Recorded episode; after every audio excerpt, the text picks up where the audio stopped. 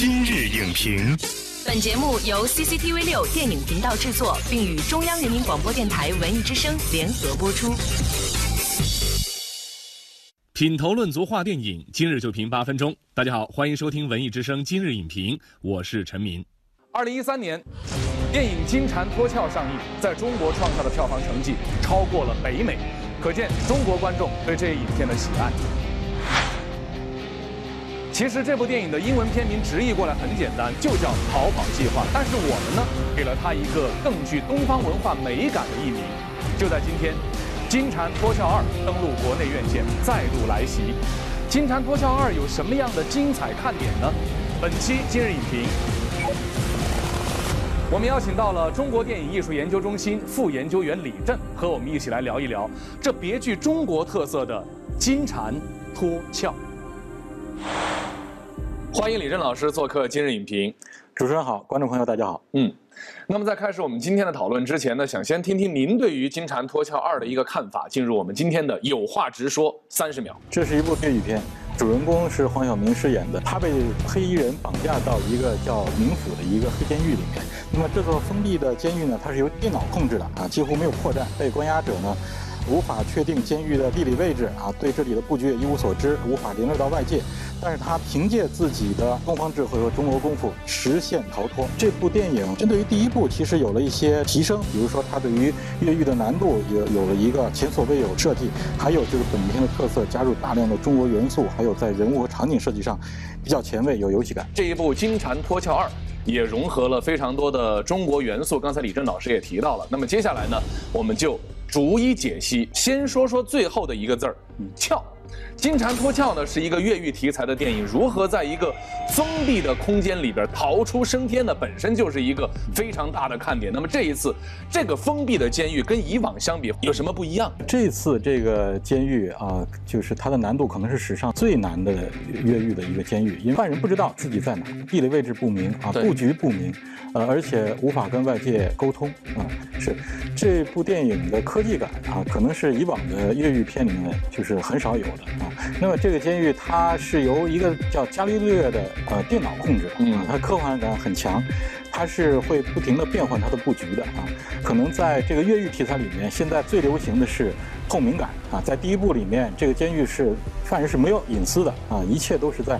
在一个透明的状态下，嗯，那么在这部里面，它实际上也是延续了这种透明感，但是它的透明感是依靠电脑，那个放风的场所也是虚拟的，看到的那个外景全都是电脑营造出来的，包括它的旋转的这个这个大厅，包括犯人的囚室，啊，那么里面的灯光设计啊都是很有科幻感的，包括它的中央的处理器是一个。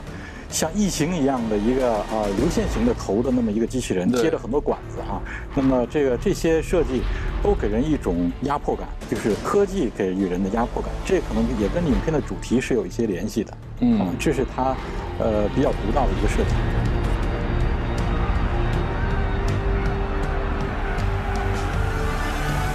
说完了金蝉脱壳的这个壳，接下来我们再来看看脱，也就是逃出升天的方法。片中呢，采取了哪些精彩的方法来展现这个托？我觉得这部影片最有意思的地方就是提供了一个中国的解决方案。主人公，呃，黄晓明饰演的这个周树啊，可以看到这个人物被关进黑监狱的时候，他做了几件事儿啊，比如说。第一，多观察找机会；第二个呢是结盟，就是找朋友；第三呢就是找漏洞，然后借力发力，是最后完成逃脱。那黄晓明这一次的表现，跟他之前的一些作品相比的话，有没有发现一些不一样？除了比如说更加硬派的一种展示以外，啊，黄晓明在这个片子里面啊，他不但是一个武林高手，他还是一个有高度智慧的、有很强的心理意志的那么一个人。这部作品里面，实际上我觉得黄晓明他的心理戏。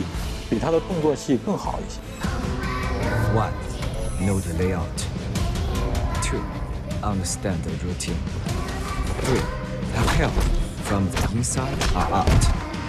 制片方还是非常珍惜、珍爱这个系列的啊，所以呢，他派出了这个《银河护卫队毁灭者》的巴蒂斯塔来加盟。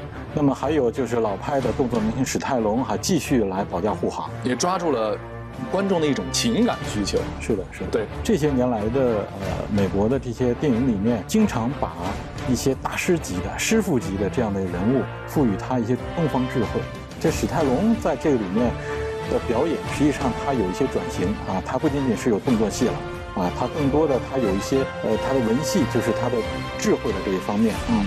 他进入监狱之后的这种镇定，他所采取的一些策略，给人的印象是非常深刻。Good to be back. No, it's bad to be back. 刚才我们是聊了金蝉脱壳的壳，还有脱。那其实我们最后要看的就是这个金蝉如何化解危机啊。这里面其实有从无到有的这个太极思维啊，有三十六计对立统一的围棋思想。这个电影啊，多次用一些特写表现了围棋。对，包括黄晓明跟史泰龙他们对弈了一局啊，手谈了一局。对对，嗯。隐含的表现了这西方对于东方智慧、东方文化的一种高度的好奇。嗯，实际上这个片子里谈到围棋的时候，并没有太深入，反而是说出了这种智慧很玄妙啊，不可言说。嗯，实际上这种表达，它是致敬的。一方面，他也表达了他特别想了解。反派是一个特别相信电脑的，他一切都要靠计算。他计算时间有多精密，一开始这个铺垫就是这样。那么电脑是西方理性的一种代表吧？代表吧。所以它实际上是这个故事表达了东方智慧和西方理性的这样的一种较量，而结果是东方智慧胜利，这就是所谓的金蝉脱壳里的金蝉。刚才我们把金蝉脱壳做了核心关键词的梳理。其实，在我们看来呀，当这只被禁锢的寒蝉完成了脱壳的过程呢，就是完成了一次蜕变，是一种全新的生命阶段的展现。《金蝉脱壳二》是一部重装上阵的续集。那么，相较它的前一部，它又做了哪些改变或者说提升？对，第一部是有它的成功的，但是他没有被这个成功所束缚，嗯，他意图去突破。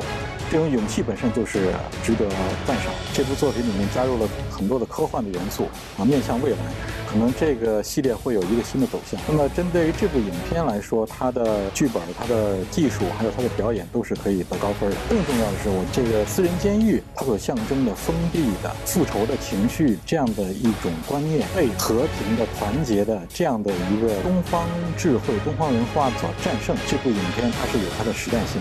感谢李振老师的精彩点评。不被前作束缚手脚，才能不断的延续经典系列的生命。